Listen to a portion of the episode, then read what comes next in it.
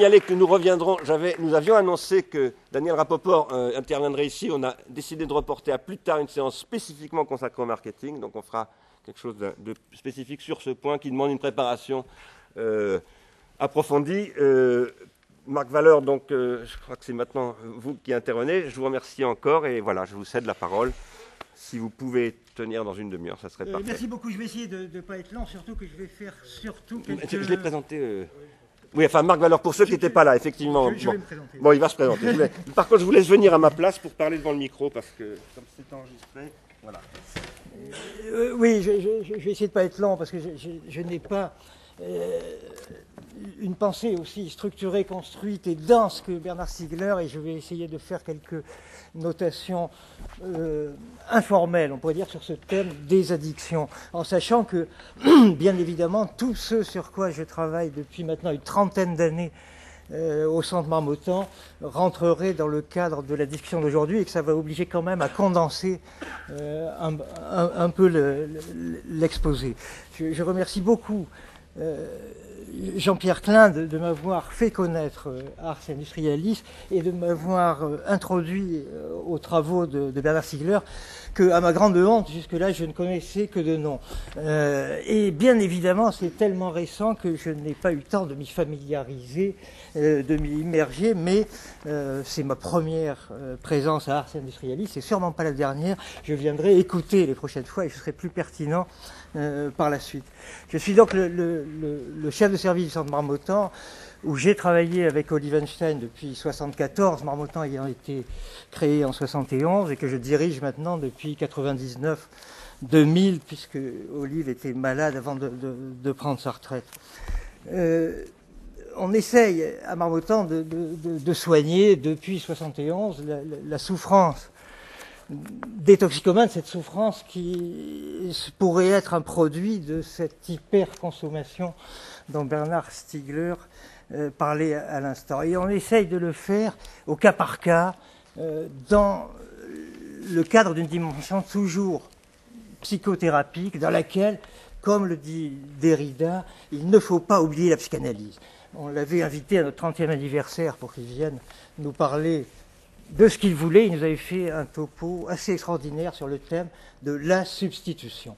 Et c'est là-dessus que j'espère pouvoir finir à propos de la ritaline, en faisant un parallèle entre la, ritaline et les traitements de substitution euh, pour les toxicomanes. Mais évidemment, quand on travaille au cas par cas, euh, avec des sujets en souffrance, de leur dépendance, dans ce contexte de l'hyperconsommation, on est content d'avoir de temps en temps les moyens de prendre un peu de recul et de resituer le cadre même de notre intervention dans l'ensemble des problèmes sociétaux qui se posent. Sinon, d'un côté, on, aurait l'impression d'écoper à la petite cuillère une barque qui prend l'eau parce que le fond est percé de toutes parts. De l'autre, on courrait le risque que l'intervention, même en toxicomanie, comme le toxicomane dans la société, entérine le rôle qui est celui du toxicomane, qui est celui de bouc émissaire, de pharmacos, de celui sur qui on projette tous les maux de la société pour ne pas voir euh, les autres. Et c'est une des raisons pour lesquelles, depuis 98-99, j'ai ouvert la consultation de Marmottan non seulement aux héroïnomanes, aux cocaïnomanes, mais aussi à certaines formes d'alcoolisme et surtout à certaines formes de ce qu'on appelle les nouvelles addictions, qui sont le jeu pathologique, qui peuvent être les achats compulsifs, etc. Et c'est en ce sens, parce qu'ils sont allégoriquement emblématiques de ces nouvelles formes d'addiction, que l'histoire des quartiers me paraît tout à fait pertinente avec ce thème de la souffrance et des addictions qui est celui d'aujourd'hui. On peut se demander de quoi euh, étaient dépendants les quartiers si addiction il y avait, mais c'est une question qui se pose pour toutes les addictions sans drogue. De quoi est-on dépendant quand on est dépendant et qu'il n'y a pas de produits chimiques en cause De quoi est-on dépendant dans le jeu pathologique, dans les achats compulsifs, dans toutes ces pathologies qui sont reconnues comme telles, mais qui sont à l'évidence des produits de la culture et de la civilisation. On est dans le cadre de pathologies liées à la culture, aurait dit Devreux, de ce que Bernard Stiegler appelle des sociopatologies pathologie, et il ne faudrait pas que notre abord individuel, psychopathologique et même psychanalytique fasse l'impasse sur cette dimension sociopathologique de la genèse de, l'ensemble de, ces troubles. Euh, cet élargissement des addictions pose de manière tout à fait aiguë aussi la question de la place de bouc émissaire des dealers. Les dealers de drogue, d'héroïne, de cocaïne sont traités dans l'ensemble des sociétés au même niveau que les plus grands terroristes internationaux. Euh, et on voit bien comment les discours actuels depuis deux ou trois ans sur le cannabis tendent à rediaboliser l'ensemble des drogues illicites et comment, en réponse, il y a une tentative de dédiaboliser les drogues illicites, l'alcool, le, tabac, etc., avec le, lobby des viticulteurs qui essaie de dire mais non, le vin est un produit culturel, lui, euh, ça, ne peut pas euh, être une drogue. Alors on a d'un côté des dealers illicites qui sont euh, vécus comme des marchands de mort et des grands terroristes internationaux, de l'autre des dealers légaux dont un des chefs euh, se propose même de réenchanter le monde, si j'ai bien lu Bernard Stiegler. Et cette idée du réenchantement du monde à travers la proposition d'objets industriels de consommation m'a évoqué la, première image à quoi m'a fait penser l'histoire des quartiers. Quand ils racontent leur vie, ces télévisions qu'on achète pour rendre les gamins heureux, ces choses qu'on achète, c'est ce qui se passe dans un jeu vidéo qui est le jeu vidéo le plus vendu du monde, qui est par ailleurs passionnant comme euh, conception, qui est les Sims. Euh, et on a fait au Centre Pompidou une journée de réflexion sur les Sims euh, avec un, certain nombre de personnes. Mais dans les Sims, les personnages qu'on pilote, qu'on construit, dont on dirige la vie, ont une jauge de besoins qu'il s'agit de satisfaire, sinon ils meurent, et une jauge de désir qu'il s'agit de satisfaire pour qu'ils puissent grandir, devenir adultes et à la fin arriver au bonheur suprême. Et ces besoins, c'est de posséder euh, un télescope, un jacuzzi à bulles pour pouvoir faire crac-crac avec une personne, deux personnes, trois personnes, etc. C'est dans ce jeu euh, proposer aux enfants d'une manière possiblement prescriptrice une manière de dire que l'affection, l'amour, le bonheur sont des choses qui peuvent se quantifier euh, et s'acheter sur le marché. Il suffit de cliquer au bon endroit pour aller trouver le magasin euh, du bonheur. On a donc d'un côté ces dealers légaux qui se proposent de vendre du bonheur, de l'autre des personnages abominables qui sont les dealers d'héroïne, de cocaïne, etc., qui viendraient vendre du faux bonheur euh, à nos enfants qui sont très dangereux. Ça permet de mettre en, exergue le, premier discours du dernier président élu de Bolivie, qui, est le premier Indien à avoir été élu président euh, sur la planète, je pense, euh, et qui a conclu son discours d'investiture en disant Vive la coca, à bas les Yankees. Parce que pour lui, dans son monde à lui, la coca est un produit culturel euh, tout à fait intégré depuis les Incas, alors que les productions euh, y compris technologiques et plus récentes nord-américaines, sont vécues comme, comme le diable. Euh, donc, à quoi été accro les quartiers je, me suis demandé. Ce qui est dit dans ce que j'ai pu lire, notamment l'article de, Florence Aubenas dans, Libération, c'est qu'ils étaient accros au crédit. Emmanuel Cartier s'est accroché au crédit et peut-être à l'adrénaline de l'achat, dit un autre euh, journaliste à un moment.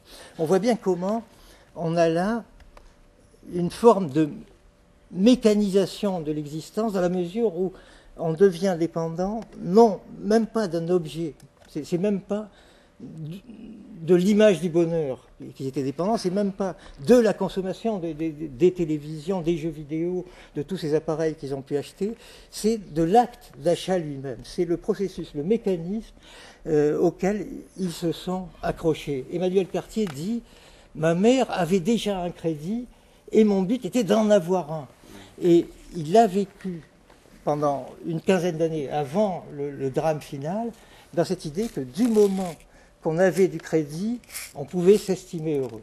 Il, s'est pris au piège de ce mécanisme qui tenait lieu de tout. Un peu comme de la même manière, le but de l'héroïnomane, vu par William Burroughs, c'est de devenir dépendant de l'héroïne, de vivre sous sa loi pour arriver à cette simplification mathématique de l'existence qui est l'algèbre du besoin. Ce serait pour William Burroughs l'un des buts de l'usage d'héroïne, c'est de simplifier l'existence pour arriver dans cette vie à deux dimensions extrêmement simples. Quand il y a de l'héros, on est heureux. Quand il n'y en a pas, on est malheureux. Pour Emmanuel Cartier, quand il y avait du crédit, on était heureux. Quand il n'y en a plus, on était malheureux. C'est comme ça qu'ils se sont avec 15 lignes de crédit et 250 000 euros de, de dette euh, à la fin de, leur trajectoire. Si on essaye de faire le parallèle avec les achats compulsifs ou le jeu pathologique, on s'aperçoit que nombre d'explications proposées par quantité d'auteurs entérinent cette vision mécanique de l'addiction, mais peut-être aussi, et à l'insu des auteurs qui y travaillent, cette vision mécanique de l'existence elle-même. On arriverait à un système explicatif, théorique des addictions qui entérine la désubjectivation des sujets ou la, désindividuation euh, dont on peut parler par ailleurs. Certains théoriciens parlent par exemple, dans une approche rationaliste, microéconomique de l'addiction, c'est par exemple euh, Jon Elster et Ole Jorgenskog, de myopie économique. Les addicts ne seraient que des gens qui sont économiquement myopes on fume des cigarettes parce qu'on voit le plaisir immédiat de la fumée, on ne voit pas les inconvénients au long terme du cancer et de la mort parce qu'ils sont trop lointains. C'est simplement de la myopie euh, économique. Dans le même esprit, on explique le jeu pathologique, la dépendance aux machines à sous, par l'acquisition d'un comportement par un renforcement aléatoire en intervalle et en quantité. La machine à sous, dit Burkus Frédéric Skinner, le pape du behaviorisme américain, est l'équivalent humain de la boîte de dressage des rats avec le meilleur programme possible de dressage qui est le renforcement aléatoire en intervalle et en quantité. On peut travailler comme le font actuellement les Nord-Américains sur les cognitions erronées des joueurs. Les joueurs jouent parce qu'ils attribuent le résultat d'une séquence de hasard à leur habileté, euh, à un certain nombre de choses, ils se trompent quant à la logique même des lois du hasard. Euh, ou on peut expliquer cette addiction par l'impact sur les mécanismes cérébraux, et c'est là qu'on retrouve les décharges répétées d'adrénaline qui sont évidemment en cause dans les achats compulsifs, mais plus encore dans la machine à sous des casinos, dans le rapido de la Française des Jeux, dans les courses par course du PMU. Euh, les décharges, les stress répétés, les décharges d'adrénaline répétées mettraient en branle ultimement les circuits dopaminergiques et on aurait une addiction sans drogue, mais qui, jusqu'au biologie, inscrirait le processus addictif dans le corps même du sujet. Un des problèmes de toutes ces explications, c'est qu'elles mettent l'accent sur le processus, sur la dimension processuelle, jusqu'au biologique de l'addiction, en faisant l'impasse sur la dimension existentielle de sens de la conduite des sujets. La question profonde des addictions n'est pas est-ce que on s'accroche à l'héroïne parce que ça fait plaisir euh, au départ, aux machines à sous parce que ça procure de l'adrénaline. Bien sûr que tout ça est vrai. Tous ces mécanismes euh, explorés par toutes ces recherches sont vrais. C'est vrai, ultimement, que ça va bousiller les circuits cérébraux. C'est vrai que ça va fausser les cognitions des joueurs. C'est vrai que c'est un comportement acquis comme euh, peut l'acquérir un rat dans une boîte de Skinner dans un laboratoire. Mais reste la question de départ, pourquoi un être humain averti va se mettre dans une situation où il va devenir comme un rat de Skinner dans une boîte de laboratoire? Euh, Pourquoi quelqu'un va choisir de devenir dépendant de l'héroïne et de simplifier son existence dans ce monde à deux dimensions. Quand il y en a, je suis heureux, quand il n'y en a pas, je suis malheureux. Cette question se pose à nous en clinique à certains moments, dans certains temps de la rencontre avec les toxicomanes, à travers non la dépendance, mais la transgression et la prise de risque. Et c'est pourquoi je propose depuis 25 ans un modèle dépendance, ordalie, détoxicomanie et des addictions, en essayant de montrer comment, d'une certaine manière, la dimension ordalique, la prise de risque extrême de certains toxicomanes à certains moments donnés de leur vie, est une tentative pour essayer de redonner du sens à une existence qui est arrivée à une désubjectivation totale. On peut prendre l'exemple euh, simple de la cigarette. Par exemple, la cigarette est un objet extrêmement symbolisé, lourd de sens, au début, lors des premières fois où un adolescent fume sa cigarette. C'est oral, c'est anal à travers l'agressivité que ça explique, c'est viril à travers les identifications qu'on peut avoir, c'est le feu du ciel qu'on s'attribue de manière prométhéenne, c'est tellement signifiant que les psychanalystes ont renoncé à aller chercher le sens de la cigarette. Parce qu'au fur et à mesure de l'usage, le mécanisme prenant le pas sur le sens de la conduite, assez vite, au bout de quelques années, on continue à fumer simplement parce qu'on est dépendant de la cigarette et on va fumer une cigarette pour remonter son taux de nicotine dans le sang. On a désymbolisé cet objet qui était chargé de sens. Ce qui n'est pas très grave dans le cas de la cigarette, ce qui est beaucoup plus grave dans le cas de l'héroïne, quand toute l'existence du sujet est centrée autour de, la recherche de ce produit. Parce qu'à ce moment-là, la désymbolisation du produit devient la désubjectivation du sujet qui s'absente totalement de, l'espace social. C'est une des raisons peut-être pour lesquelles, me semble-t-il, on reçoit depuis quelques années des addicts aux jeux vidéo et qu'on ne reçoit pas encore d'addicts à la télévision. Parce que pour une majorité de personnes, la télévision fonctionne sur le modèle du tabac. On est dépendant, on ne peut pas s'en passer. Appuyer sur le bouton est la première chose qu'on fait quand on arrive à la maison, mais on le fait en plus d'autres choses. On va laisser la télé allumée en faisant la cuisine, en, en pensant à autre chose, comme on peut fumer une cigarette euh, en lisant et en faisant autre chose. Alors qu'un jeu vidéo est extrêmement captateur d'attention, et là, on ne peut pas faire autre chose en même temps. Et les gamins qui commencent à investir le jeu vidéo euh, comme si c'était l'équivalent de la télévision se retrouvent avec ce problème que 3, 4 heures, 5 heures par jour, comme on le fait pour la télévision, ça peut devenir vite problématique parce que ça, c'est des heures pleines où on ne fait absolument rien d'autre, où toute l'attention est concentrée sur le jeu à ce moment-là. On voit comment la désymbolisation de l'objet peut devenir plus ou moins une désubjectivation selon la, quantité d'engagement personnel du sujet dans cette conduite. La, dimension de conduite ordalique des addictions est celle, à mon avis, qui au mieux nous évite de ne comprendre l'addiction que comme mécanisme et comme processus ultimement inscrit dans le biologique. Et c'est ce type de modèle qui peut nous aider à remettre en question les types de réponses qui sont proposées pour le traitement même des, conduites addictives dans leur ensemble. La plupart des recherches, comme je disais, se sont penchées sur l'aspect processuel des addictions et pas sur leur aspect symptomatique, sur la, dimension de sens que pouvait avoir la conduite addictive euh, au départ dans la vie d'une personne.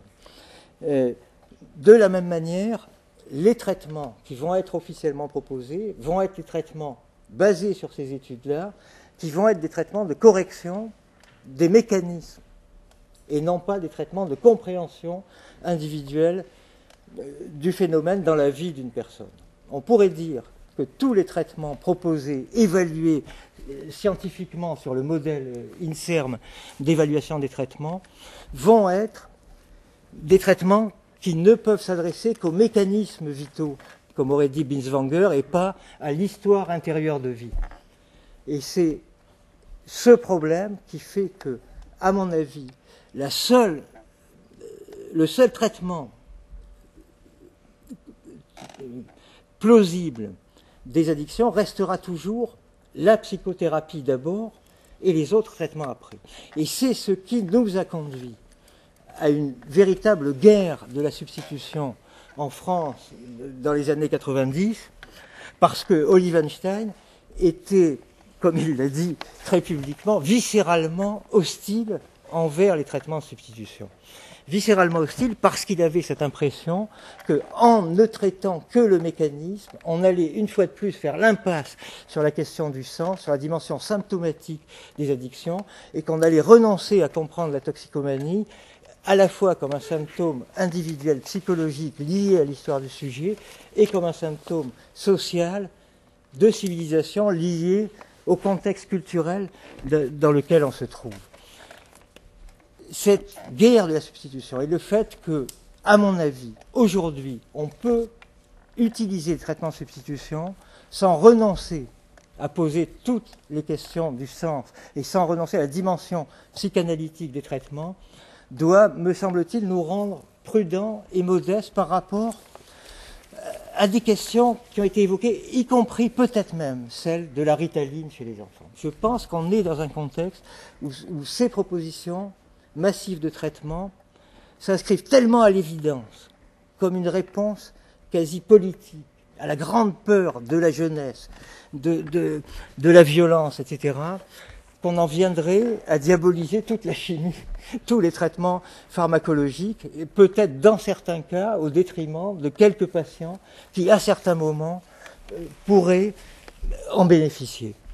Euh, bien évidemment, la ritaline est un problème énorme. C'est un problème parce que c'est venu d'une étude, on pourrait dire mécanique, extrêmement astucieuse, de l'hyperactivité chez les enfants. Et l'idée très astucieuse des premiers promoteurs de la ritaline était que ces enfants turbulents, agités, rebelles, etc., il fallait leur donner des amphétamines, des excitants. Paradoxalement, alors que la tendance naturelle de tous les psychiatres biologiques aurait été de leur donner des neuroleptiques, des tranquillisants, de les assommer pour les calmer. Et cette idée astucieuse, c'était le lien entre l'hyperactivité et le trouble de l'attention, au sens être attentif, pas être attentionné.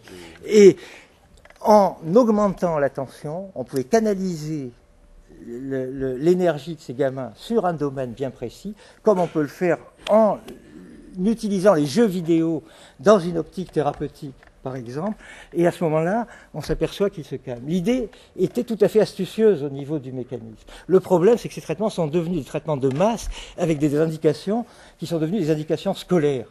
Et dans la situation actuelle, ça serait plus simple si on disait aux gens, c'est pas une guerre entre scientifiques, c'est pas une guerre entre telle vision du traitement ou telle autre. On peut peut-être aider les gamins en leur donnant de la cocaïne pour qu'ils réussissent leurs examens. Mais posons le problème clairement en ces termes-là. Arrêtons de dire c'est un traitement d'une maladie qu'il faut répertorier, euh, etc. Peut-être, après tout, que donner du dopant à certaines personnes à des moments de leur vie où il faut absolument qu'ils réussissent quelque chose, ça pourrait peut-être être utile.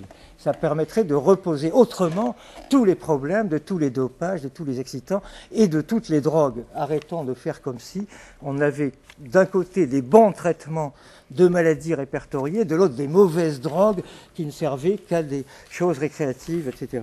On est dans ce malentendu en permanence, euh, à mon avis, dans, notre domaine. Donc je vais m'arrêter là, puisque je, m'étais promis de faire que quelques notations brèves. Simplement conclure en disant qu'on a besoin, nous, intervenants, d'élargir sans cesse notre champ de réflexion et que ce, genre de, de lieu comme Ars Industrialis nous est tout à fait indispensable. Marmottan reste un lieu de pensée alternatif en psychiatrie. C'est une institution qui est née de l'antipsychiatrie et qui continue euh, à marquer sa différence par rapport à ces grands courants. Euh, on sent bien que Marmottan garde à minima un côté subversif à travers toutes les attaques dont on est en permanence euh, l'objet. La dernière, euh, et, je le dis pour vous inviter à venir sur notre site internet hôpitalmarmottan.fr, c'est euh, le refus par la d'été de financer notre centre de documentation. Parce que, après tout, les cliniciens, c'est fait pour soigner, pour appliquer les normes issues des conférences de consensus euh, international, c'est pas fait pour penser par eux-mêmes. Merci. Merci beaucoup.